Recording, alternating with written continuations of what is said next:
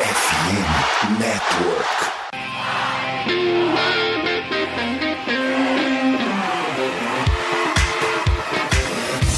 Doutrina! Doutrina! Touchdown, touchdown, touchdown, touchdown, Steelers!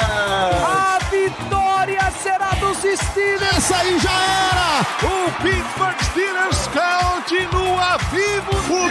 Steelers vira o jogo! Um dos maiores jogos de todos os tempos no futebol americano! A vitória do Pittsburgh Steelers!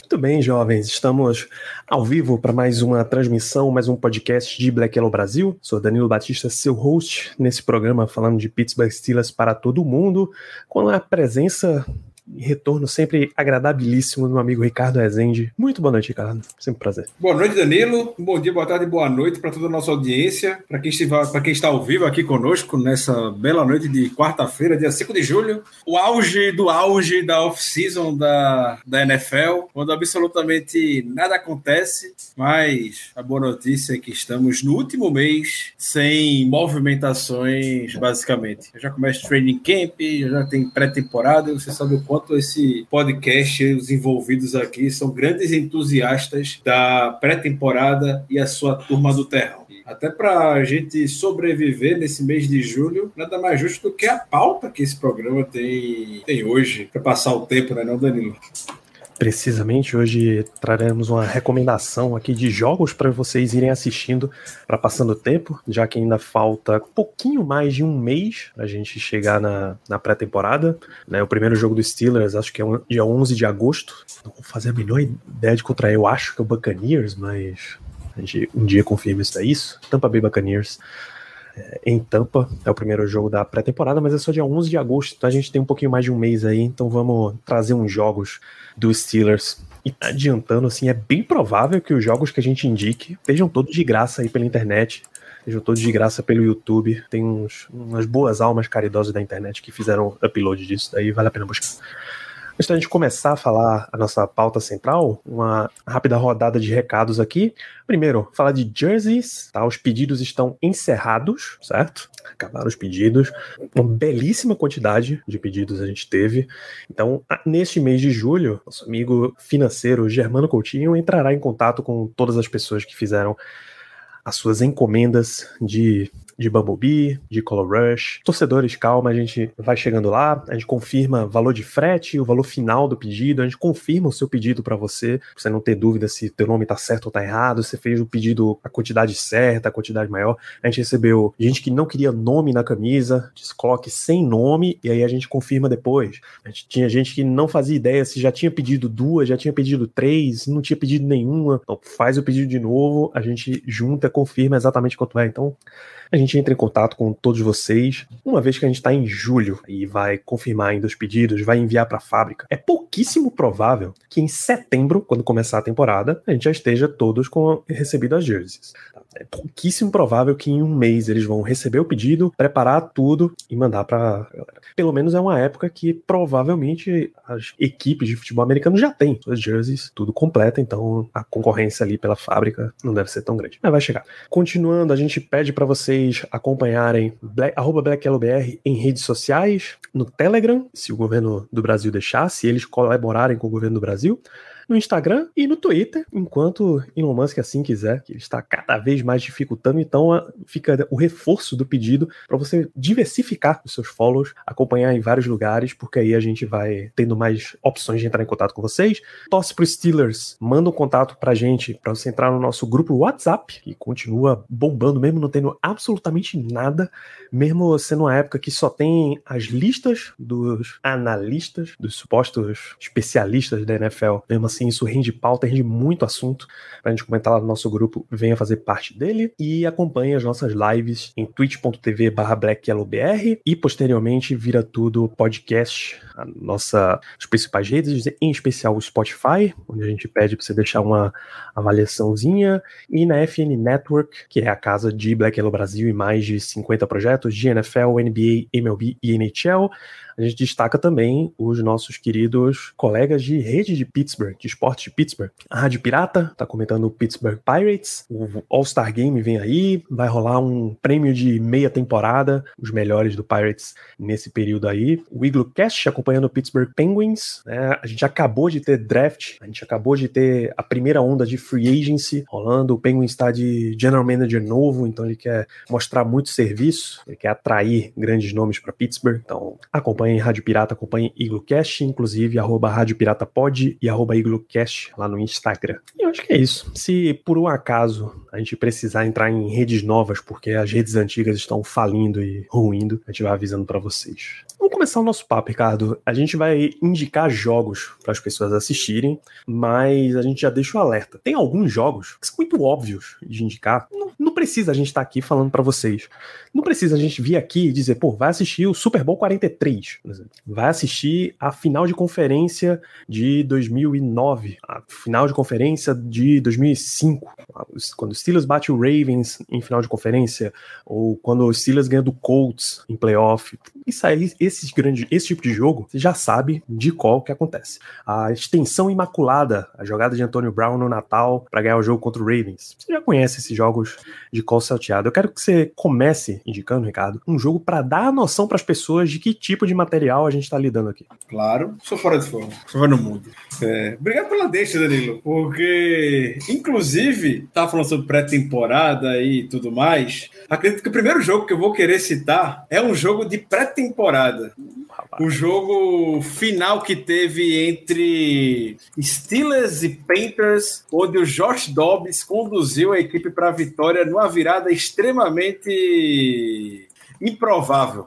Estou é, até buscando lembrar aqui, porque foi em 2017, na pré-temporada de 2017, Steelers e, e Panthers, quando o Josh Dobbs virou a partida com o relógio basicamente zerado. Foi 17 a 14 essa, essa partida.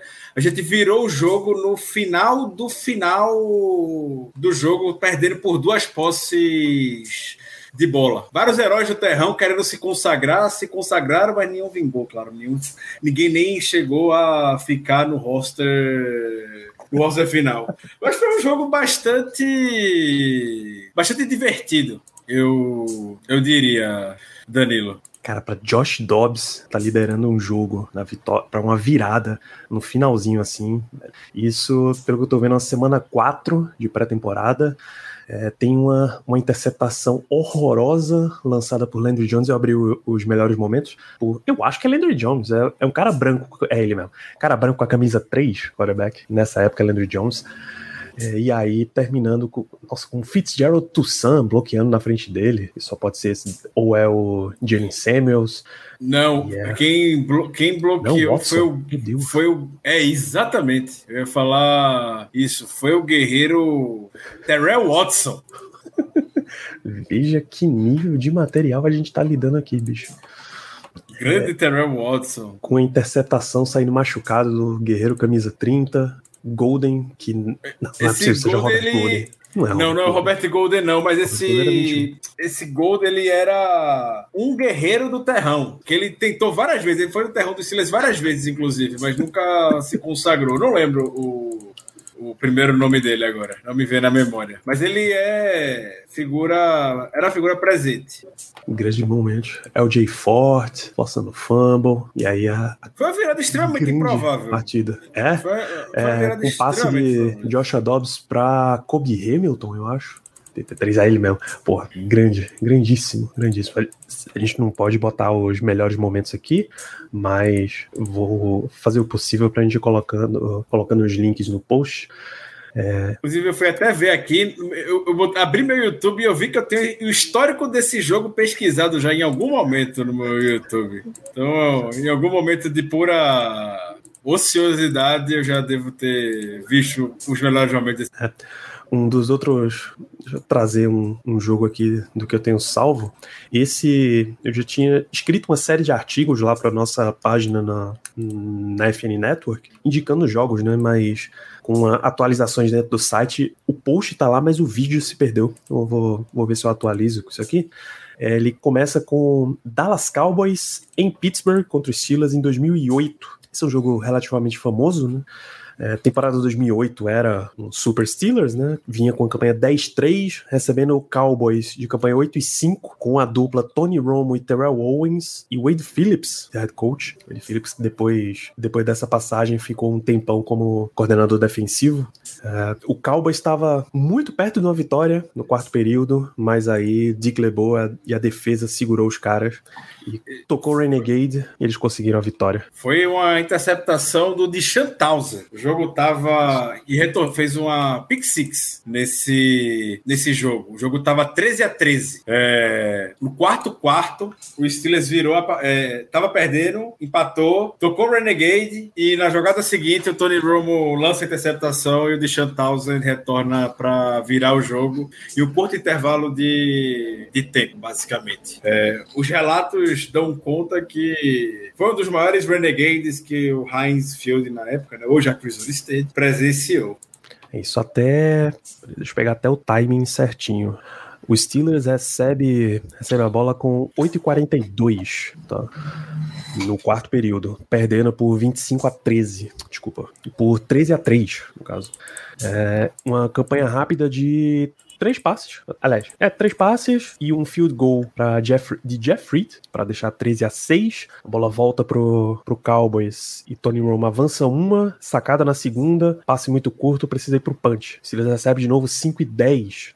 Ben Roethlisberger só deu ele né, nessa sequência, o Silas já estava muito apertado de tempo e acha um passe para o Heath Miller, passe de 6 jardas com 2 e 10 no relógio, empata 13 a 13, kickoff, Pac-Man Jones era o retornador do Cowboys inclusive, retorna 15 jardas, uma corrida de 2 jardas, timeout e aí um, uma interceptação do Deshaun Townsend, retornada 19 20 a 13 o Cowboys não conseguiu arrumar mais nada, né? Passe incompleto, passe incompleto, passe incompleto e incompleto. E aí o Steelers só corre para garantir a vitória. Jogaço, assim, dos melhores da história do Heinz Field, dos melhores da mística do Heinz Field, inclusive, e contra um belíssimo time. Quando você começa a ver jogadores que estavam lá pelo Cowboys, você tem grandes nomes aí da história da liga. Zach Thomas era outside linebacker no Cowboys, você tinha Tony Romo, você tinha Terrell Owens, Jason Witten, o DeMarcus Ware já estava por lá, então tem uma boa galera, mas o Steelers era aquela geração estelada que a gente conhece, que via ganhar o Super Bowl depois, já de Heinz Ward, Antonio Holmes, Heath Miller, aquela linha ofensiva que Ricardo sabe os caras decorado, mas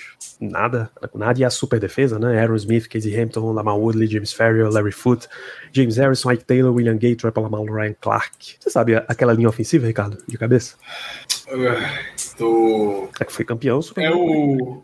Tinha o, o, o Kimi Wato, Jonathan Scott, é, o Hartwig era o center, Willie Colon, não sei se o Willie Colon já estava nessa, nessa linha ofensiva, e falta um nome, mas eu não consigo me, não me ver na memória agora. Vai ter Jonathan Scott, Chris Alto, Justin Hartwig, é, Willie Colon e mais um nome. Para esse jogo em específico era Max Starks? Max Starks. Max Starks. Era mais fácil de lembrar, provavelmente. É, Kemoato left guard, Hartwig center, Darnell Stapleton right guard e Willie Colon right tackle. Bah. Stapleton não. Max Starks era mais fácil de lembrar e não me veio na memória.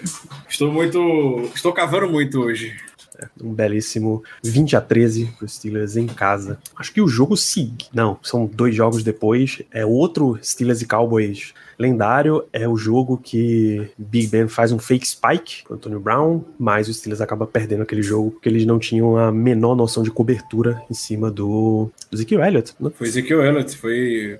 Esse, esse segundo jogo que você cita é o jogo do, de despedida do Jarvis Jones, um dos grandes boosts da história do Pittsburgh Steelers. O Jarvis Jones, depois daquele jogo, foi quando sacaram ele, aí não dá mais, o Jarvis Jones não foi mais ninguém na nem no Steelers, nem na na liga. Que teoricamente foi ele que errou naquela, naquele touchdown do Ezekiel Elliott para virar a partida. Isso, o, a CBS Sports fez depois uma, uma série de podcasts conhecida como The Season, a temporada 2008 dos Steelers, com Brian McFadden, que era cornerback à época e hoje continua como podcaster, e o Pete Prisco, da CBS.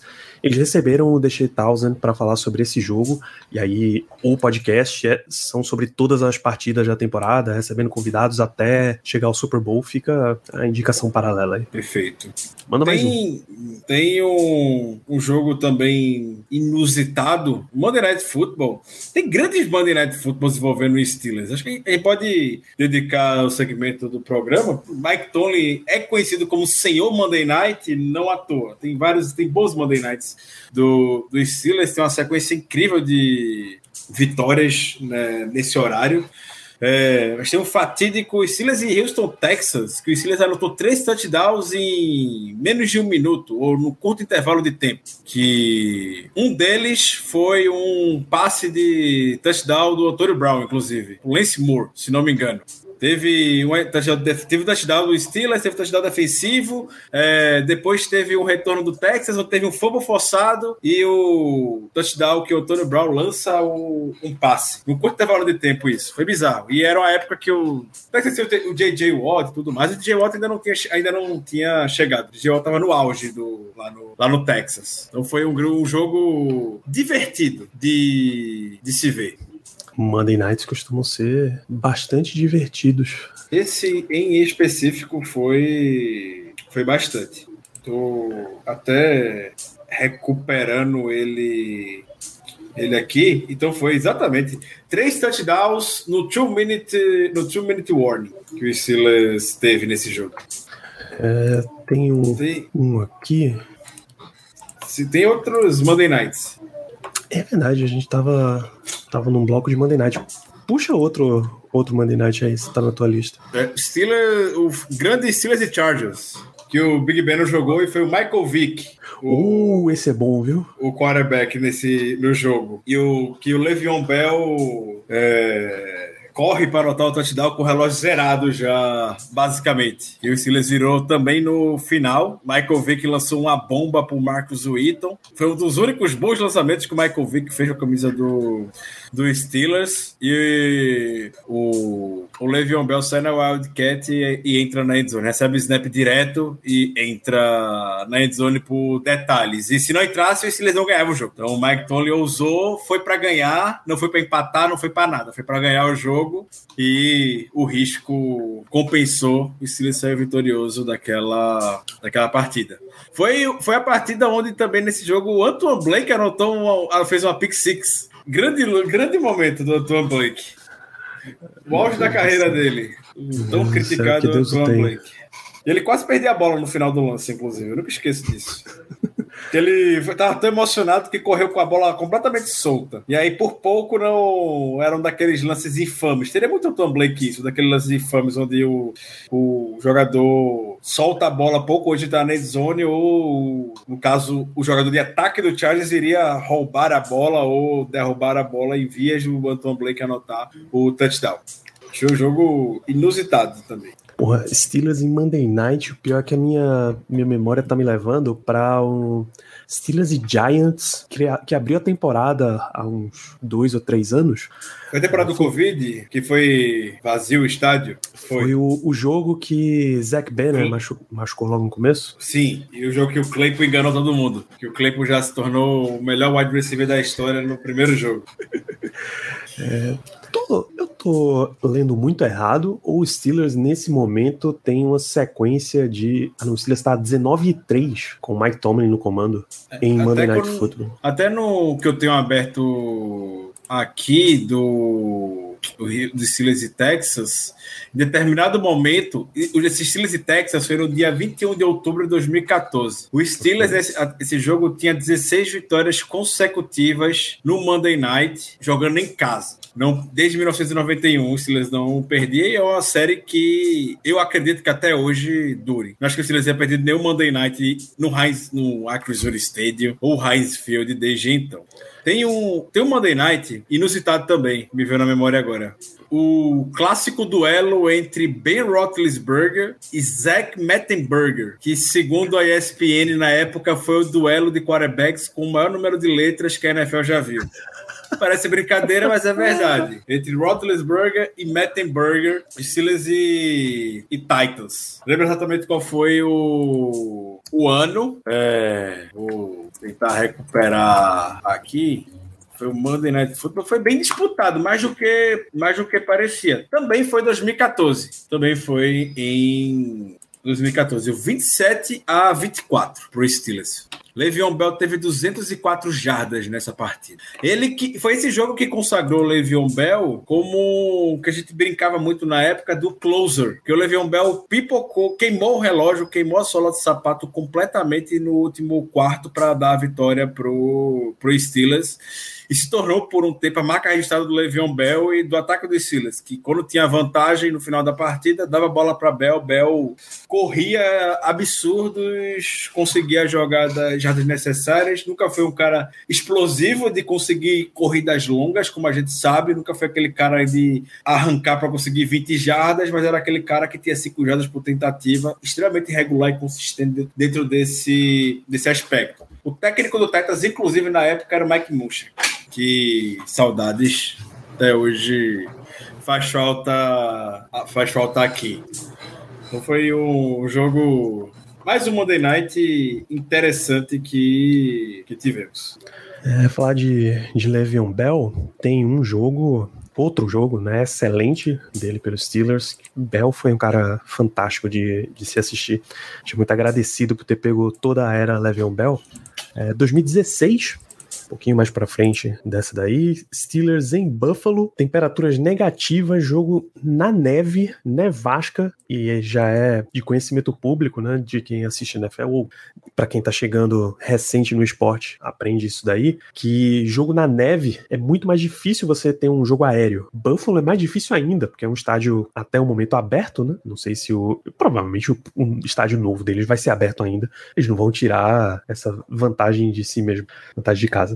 É muito vento e muita, muito frio, e no frio a bola fica dura. É difícil pro recebedor pegar, é difícil pro, com muita neve, pro quarterback ter a mecânica de movimento, então normalmente você deixa os running backs correndo um monte. Nessa partida, Bell saiu com uma cacetada de jarda. Quer ver? Eu tô com a estatística aqui: 233, 236 jardas em 38 tentativas de corrida para 3 touchdowns, mais 4 recepções para 62 jardas jardas. O que troço absurdo, absurdo. Você tem um, um skill positions saindo com 236 mais 62, 298 jardas em 42 toques na bola. Você pensa que você é quarterback passando, pô. Não, o cara correu e recebeu bolas para isso tudo. Ele foi o único marcador de touchdowns pelos Steelers. E o jogo acabou 27 a 20. É, deixa eu ver, touchdown de 3, de 7. Sammy Watkins marcou para em passe do Tyrod Taylor, que loucura do Bills, mais um touchdown 5 jardas, dois field goals do Boswell, Charles Clay, grande, grande tight recebeu do Taylor e um touchdown corrido do LeSean McCoy, mas já estava muito no final para eles conseguirem. É, era uma é mais um grande jogo daquela grande geração dos Steelers, só que não foi não foi um jogo tão vistoso da parte aérea, né?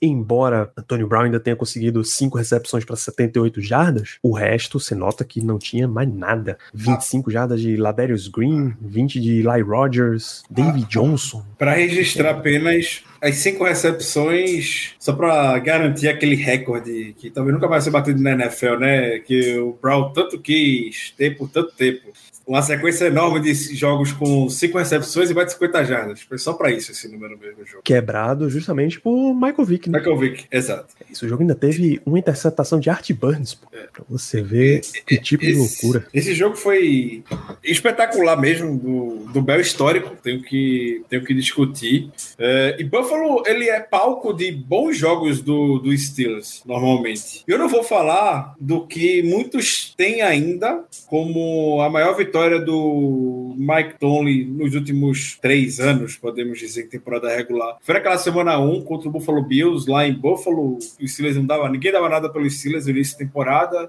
Buffalo é sempre, nos últimos anos, essa era que tá tendo, um time extremamente badalado e o Steelers foi lá e venceu, surpreendendo o Buffalo com aquele jogo maravilhoso J. Watt, Melvin Ingram, Alex Highsmith, aquele esquema tão promissor com três outside linebackers que o Melvin Ingram acabou optando por seguir em outro local, de outra forma. Ficamos na expectativa de ver esse retorno nessa temporada com o Marcus Golden na nossa rotação. Mas enfim, esse jogo é muito recente contra o Bills, que a gente venceu na abertura da temporada. Mas teve um, tem um jogo, a NFL tem um canal oficial no, no YouTube e tudo mais, e tem um canal oficial da NFL que é NFL Throwback.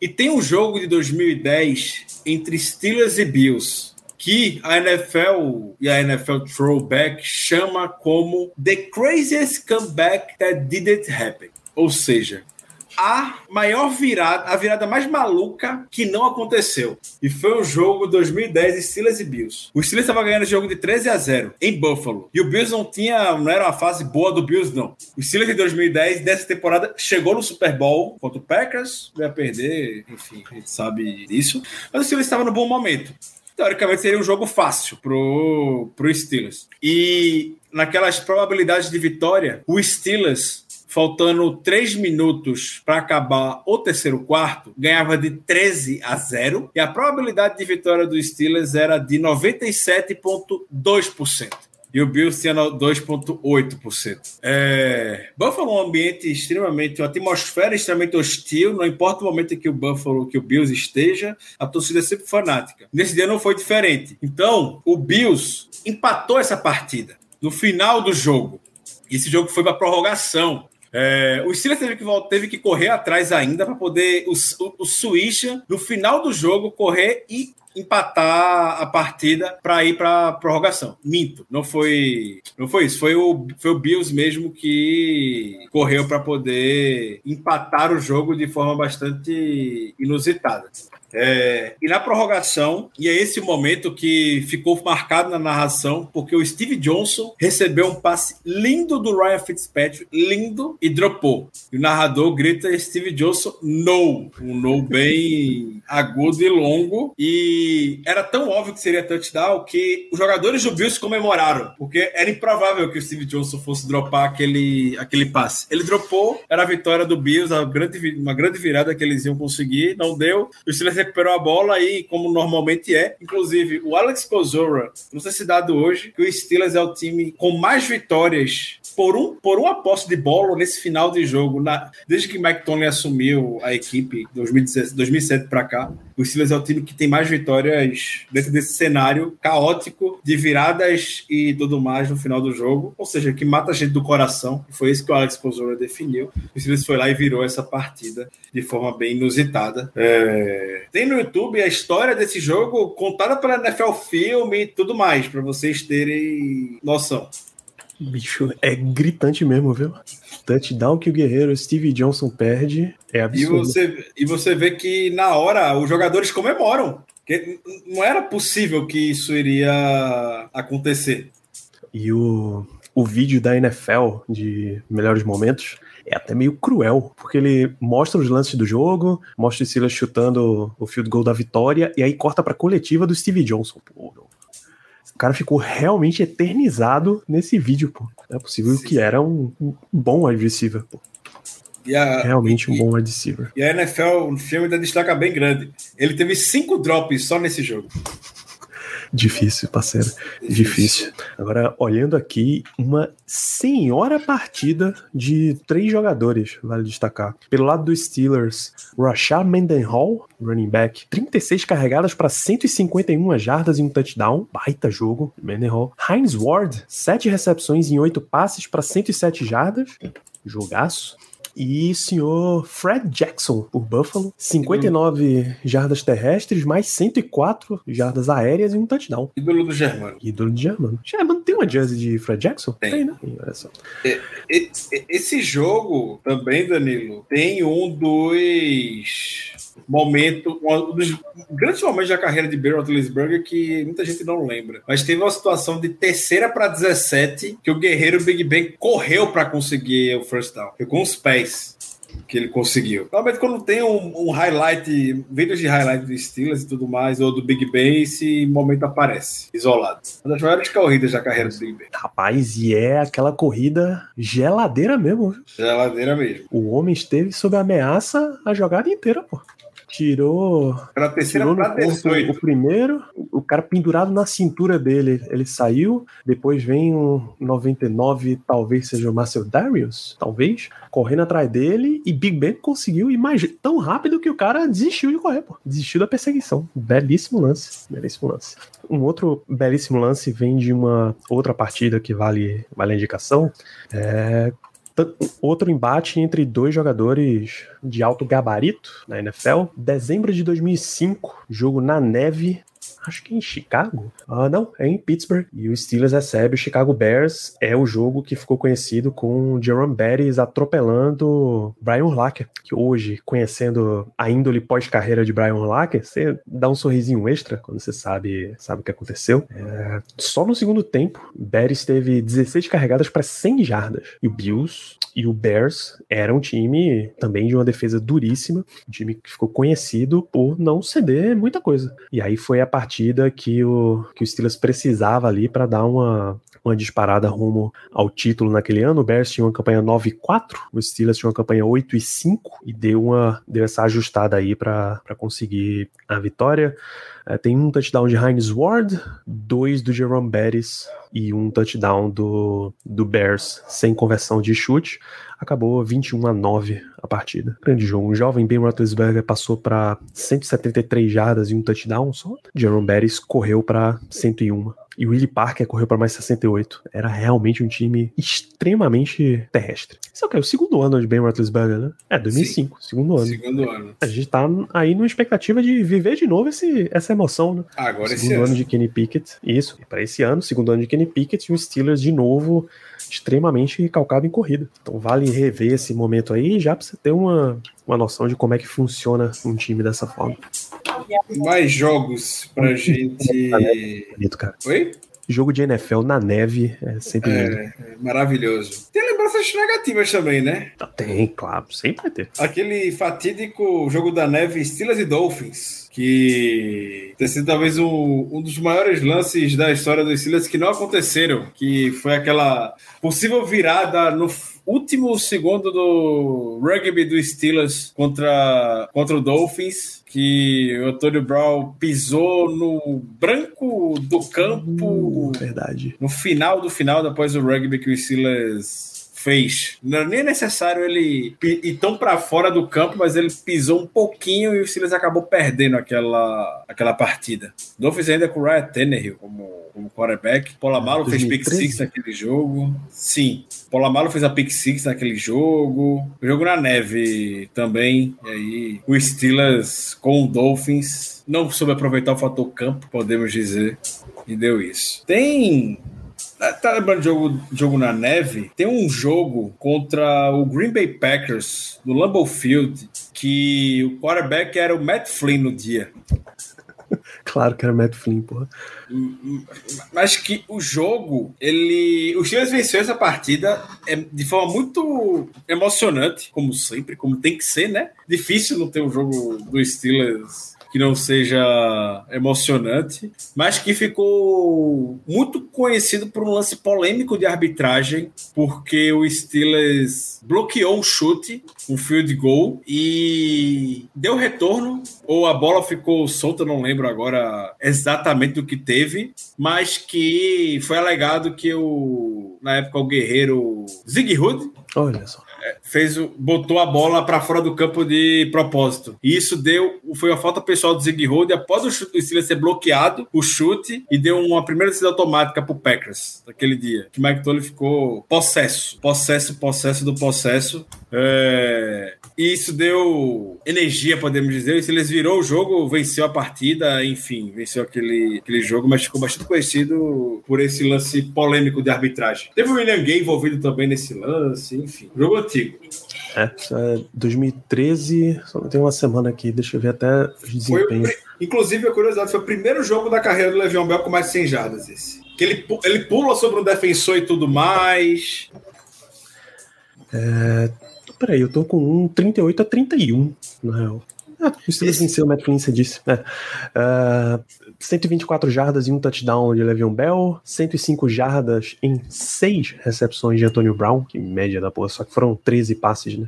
Era. É isso, e foi o jogo onde era o Ed Lacy, o running back do Packers, e teve muito aquele duelo entre... que o Steelers deveria ter selecionado o Ed Lacy, enfim, running back como prospecto, pelo menos, dois eram calouros, Le'Veon Bell e Ed Lacy, que o Ed Lacy seria um jogador melhor do que o Bell, e a gente viu claramente que não, né? O Le'Veon Bell entregou muito mais do que o Ed Lacy na, na NFL.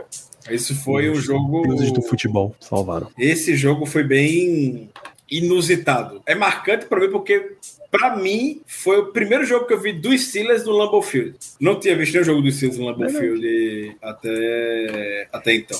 É, e para quem não tá entendendo como é, que o, como é que leva tanto tempo, é que assim, até dois anos atrás, times de conferências opostas só se enfrentavam ou em Super Bowl ou uma vez a cada quatro anos. E mesmo assim, tem um escalonamento aí de aonde vai ser o jogo. Demora para rolar.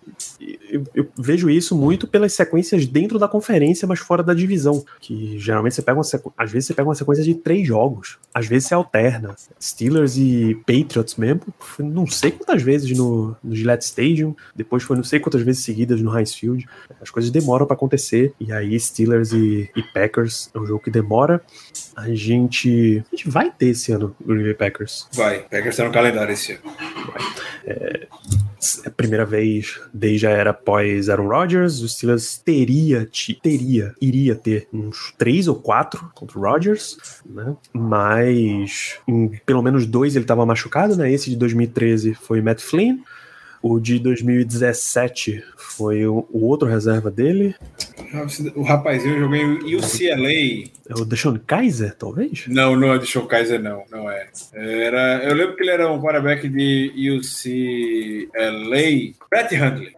Brad Huntley, boa. Brad Huntley, que foi o Sunday Night esse jogo e foi também um jogo, uma virada extremamente improvável do Steelers, é, que veio à tona até recentemente esse jogo novamente, porque teve alguma recepção do Tyler Lockett em algum Thursday Night Football por aí, que era extremamente improvável, segundo o Next Gen Stats. E foi a recepção mais improvável desde uma que o Antonio Brown fez nesse jogo, que foi no final da partida para posicionar o Steelers para o Boswell chutar um field goal de mais 50 jardas. Eu lembro que no Twitter eu falei claramente que o Boswell não ia acertar esse chute, porque ninguém acerta chute de mais de 50 jardas no Heinz Field na época. E o Boswell acertou para o Steelers vencer essa partida. Foi bem provável. E nem deveria ter sido tão sufocante, justamente porque era o Brett Huntley o quarterback.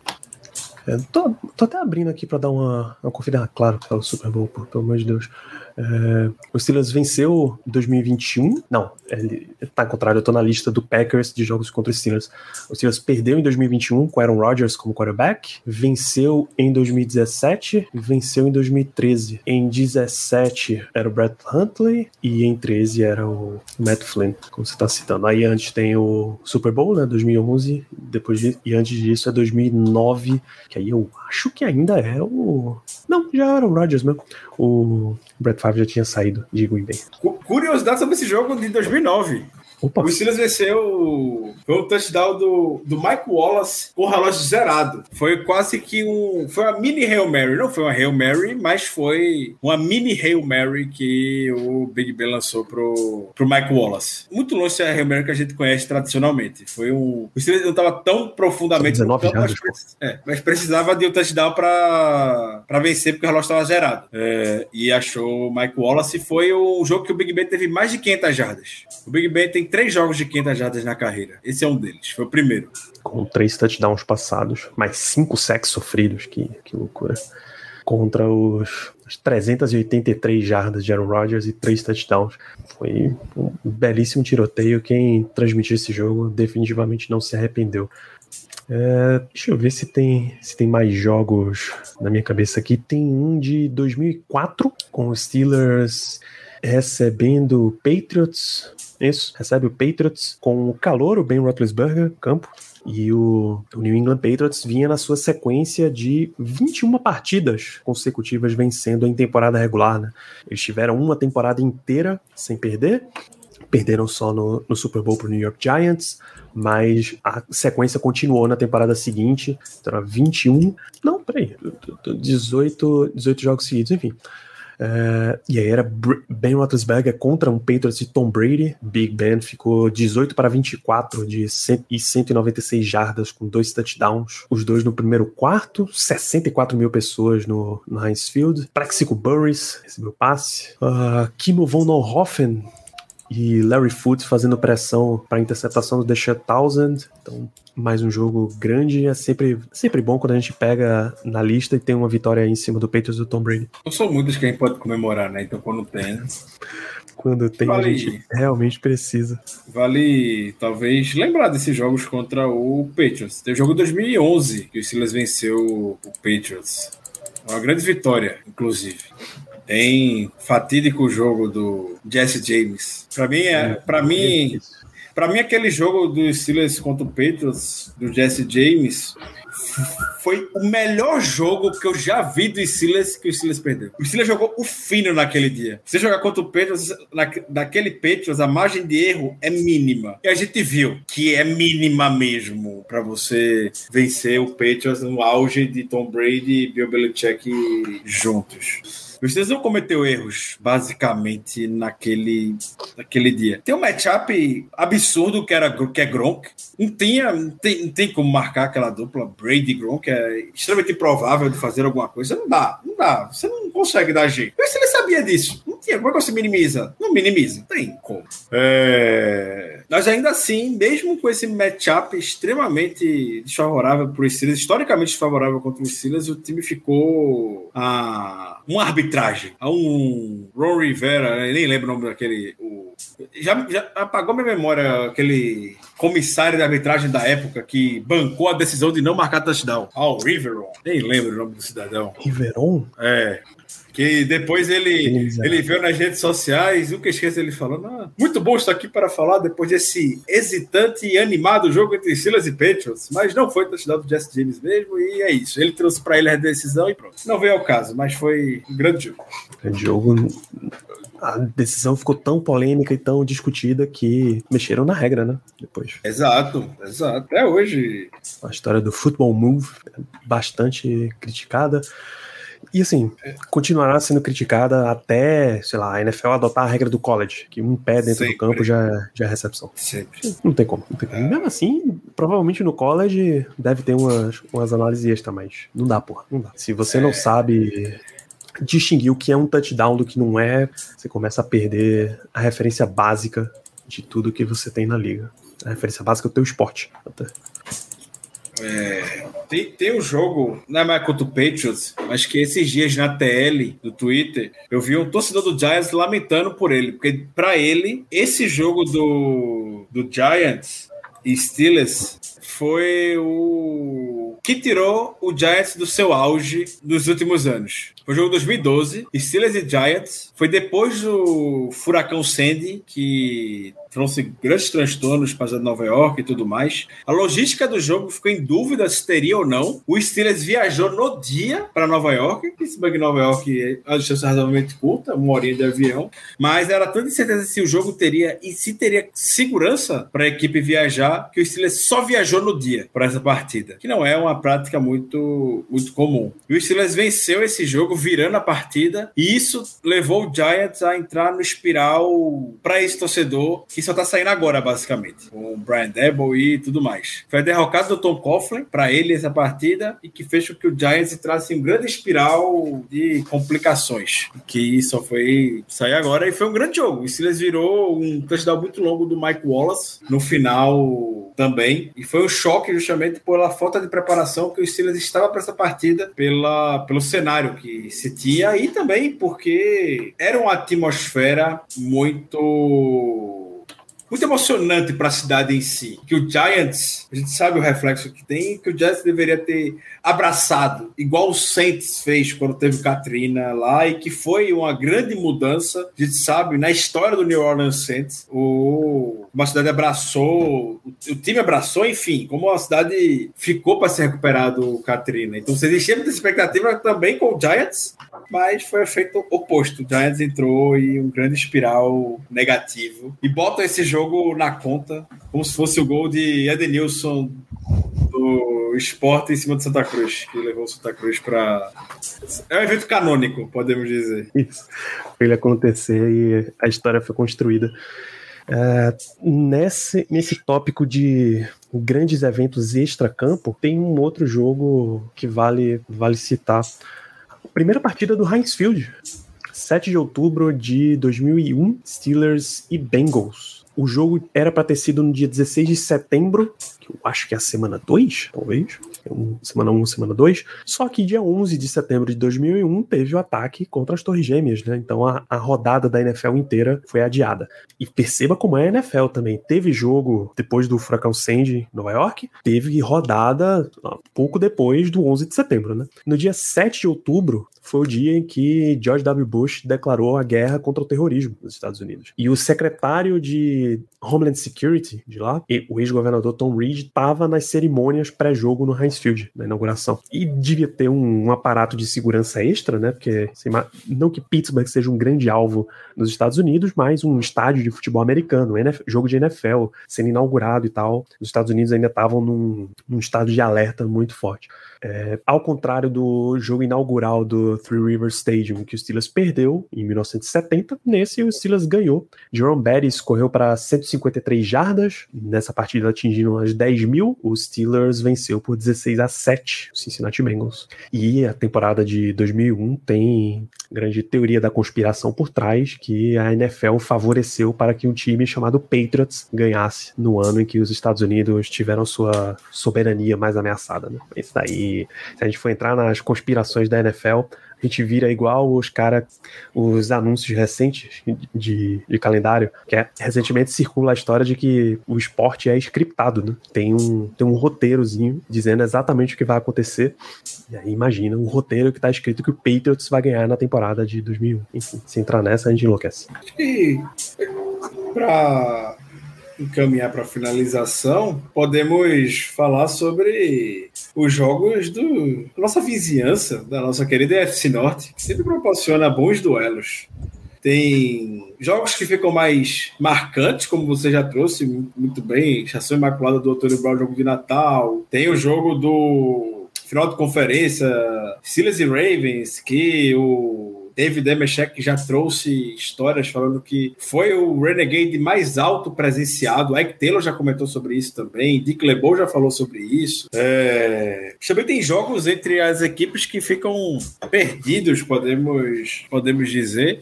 E tem um que, que ainda é famoso, eu acho que é até mais famoso do que o que estamos propostos a, a falar hoje. Mas o Steelers e Ravens, que foi o Sunday Night Football, o, a defesa do Ravens daquele jeito que você conhece, com Terrell Suggs, Ray Lewis, Barry Scott, Ed Reed, enfim, defesa do auge do Ravens. É, um Sunday Night Football que o Big Ben quebrou o nariz durante o jogo, já estava todo remendado, e no final do jogo tem um lance que é conhecido entre os torcedores do Steelers, e não sei se foi o Al Michaels ou Chris Collinsworth na época que comentou isso, mas que tem como o como é que eu posso falar? Tem como o lance que não deu em nada, mas mais representativo que já viu, o mais impressionante que já viu, mas que não deu em nada. Que foi o que o Terrell Suggs iria sacar o Big Ben, o Big Ben remendado, nariz quebrado e tudo mais, e o Terrell Suggs não consegue sacar o Big Ben. É, o Big Ben se desvencilha do sec, tira o Terrell Suggs do cangote, literalmente, na base da força, sai do sec e se livra da bola. E no lance seguinte, o Big Ben acha o Isaac Redman e o Isaac Redman quebra a entra na endzone para anotar o touchdown que foi da virada. Foi um Sunday Night Football. Marcante esse, por sinal. Isso foi em 2010, se não me engano. É, tem um jogo que eu encontrei aqui Uh, também é rival, contra rival de divisão e é um dos jogos que meio que definiram a história dos Steelers setembro de 2002 contra o Browns, 16 é a 13 esse jogo. O Steelers estava indo para uma sequência de três derrotas em três jogos. E aí Bill Cowher, técnico à época, ele tira Cordell Stewart, ele põe Tommy Maddox em campo. Maddox terminou com 11 de 13 para 122 jardas, um touchdown uma interceptação. Para dar uma referência, Tommy Maddox tinha sido recentemente MVP da XFL a primeira temporada da XFL, a primeira leva da XFL rolando, e aí o Steelers foi lá e contratou ele para ser o banco do Cordell Stewart, e dali em diante Tommy Maddox virou titular. O Steelers foi aos playoffs nessa temporada, 2002, só que no ano seguinte a carruagem virou abóbora de novo, Tommy Maddox teve muitos problemas, e 2000, vem o draft 2004, o Steelers faz a escolha de Ben Roethlisberger, e rapidamente Big Ben assumiria a equipe, tem uma sequência de vitórias enorme. Então, esse ponto aí na timeline gerou uma, uma série de fatos que culminou com, basicamente, com o Steelers ganhando dois Super Bowls em três, né? Bom ponto. Boa lembrança. Tem, tem um contra o Browns que foi foi o Thursday Night Football e que ele esse, esse jogo acaba não sendo tão conhecido como deveria ser. Mas o Big Ben jogou nesse jogo assim como foi contra o Ravens, mas muito remendado e no segundo tempo ele chegou a jogar só saindo da, da pistol ou shotgun, porque ele não conseguia fazer dropback, que ele jogou mancando, literalmente mancando. Ele não conseguia fixar o pé para fazer lançamentos nesse jogo, nesse Thursday Night Football. E ganhou esse jogo. O quarterback da época do Browns era o Colt McCoy, que levou uma sonoríssima pancada do James Harrison nessa partida. O Colt McCoy teve que sair também. É, foi, bem, foi bem delicado mesmo a, a lesão que o Colt McCoy sofreu nessa partida do, do James Harrison. Infelizmente, o Colt McCoy ficou bem. Não tá até hoje na liga, se não me engano, ou não, não sei. Até ano passado ele estava com o Colt McCoy. É, e nesse jogo, o Big Ben mandou, mandou uma bola pro então desconhecido Antônio Brown em cima do All-Pro Joe Hayden. E o Antônio Brown deu um show em cima do, do Joe Hayden e deixou o Steelers em posição de vencer a partida, basicamente. Foi um grande jogo. Não foi 2010, acho que seria 2009. Foi o Thursday Night Football. É, Colt McCoy ainda tá na NFL, sob, ele é o reserva do Arizona Cardinals. Foi 2010, eu não lembro agora exatamente o ano. Foi o Thursday Night Football, certeza. Então, assim, você nota como tá a situação no Steelers West. Então, acho que é isso, Ricardo. É, a não ser que a galera. A gente já deixa a dica aí, é um jogo muito mais recente. O Steelers ganhando do Bengals na semana 1, né? Da, da temporada passada. Fica aí a dica para você acompanhar. A gente fecha esse programa. É, a gente podia, se a gente fosse entrar só no tópico Color Rush e Bumblebee, já tinha mais um outro programa desse inteirinho para falar, porque o Steelers tem grandes jogos e grandes vitórias, inclusive. Um, um, monte delas que não tem a menor graça pro adversário, porque é uma surra de Pittsburgh. Mas a gente deixa essa lista de recomendações aí. É, você vai ouvindo e muito, muito em breve vai ter no post referência aí de cada jogo, se tiver com highlight e se tiver disponível o jogo completo para você assistir tudo isso. Então tenham um belíssimo período aí de off-season, mais um mês e pouquinho até a gente voltar a ver Pittsburgh Football em campo. É isso. Até porque o, o Pittsburgh Football de, de Kenton, Ohio, nosso Maulers, perdeu a final da, da USFL Championship. Né? É isso, acho. Considerações finais para a gente fechar esse programa? Bom, bom estar de volta, principalmente para falar sobre assuntos aleatórios envolvendo o Steelers e relembrar esses bons momentos. Já trouxe aqui que eu tenho muito como curiosidade minha que eu amo ver esses jogos mais inusitados do, do Steelers. Eu deixo até como uma última dica para finalização de hoje. Agradecer, claro, sempre a audiência dos amigos presentes aqui e dos ouvintes no formato podcast. Minha última dica é o jogo do Bumblebee se não me engano, foi o primeiro jogo Bumblebee que o Steelers usou. Foi contra o Lions e um jogo que o Megatron, no primeiro quarto, primeiro tempo, fez uma das atuações mais absurdas possíveis. Megatron deitou no Steelers nessa partida, mas no segundo tempo o Dick LeBeau mostrou porque ele é o Dick LeBeau e anulou, anulou. O Ike Taylor anulou completamente o Megatron e o Steelers venceu essa partida. Então, fica como dica esse Steelers e Lions, não me recordo exatamente qual foi o, o, o ano, que foi um, um, um jogo que do ponto de vista tático, é, foi 2013 também. E tem o jogo completo, esses Steelers e Lions. É, e até o chamariz da partida é o duelo entre Megatron e AB. Então, dois dos maiores. Dos. Maiores duelos que a liga dos maiores recebedores dentro de campo que a Liga já viu. Então fica essa última dica e um grande abraço aos amigos. Grande abraço a todos.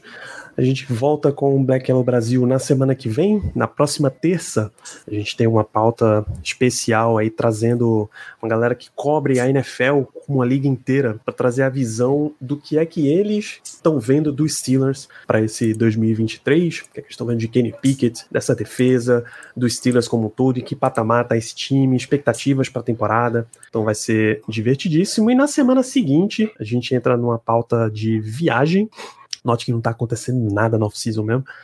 Dá umas dicas aí de pessoas que estão querendo ir a Pittsburgh, coisas que dá para fazer na cidade, mas você já sabe que ver o jogo, conhecer o estádio é uma, é uma certeza. Então, experiências na cidade, coisas para se fazer por lá, a gente vai trazer um programa bem completinho nesse sentido. Daqui duas semanas. Então, a gente se vê na semana que vem falando de Steelers para 2023, na outra semana falando de Pittsburgh, e esse programa fica por aqui. grande abraço para todos e até lá.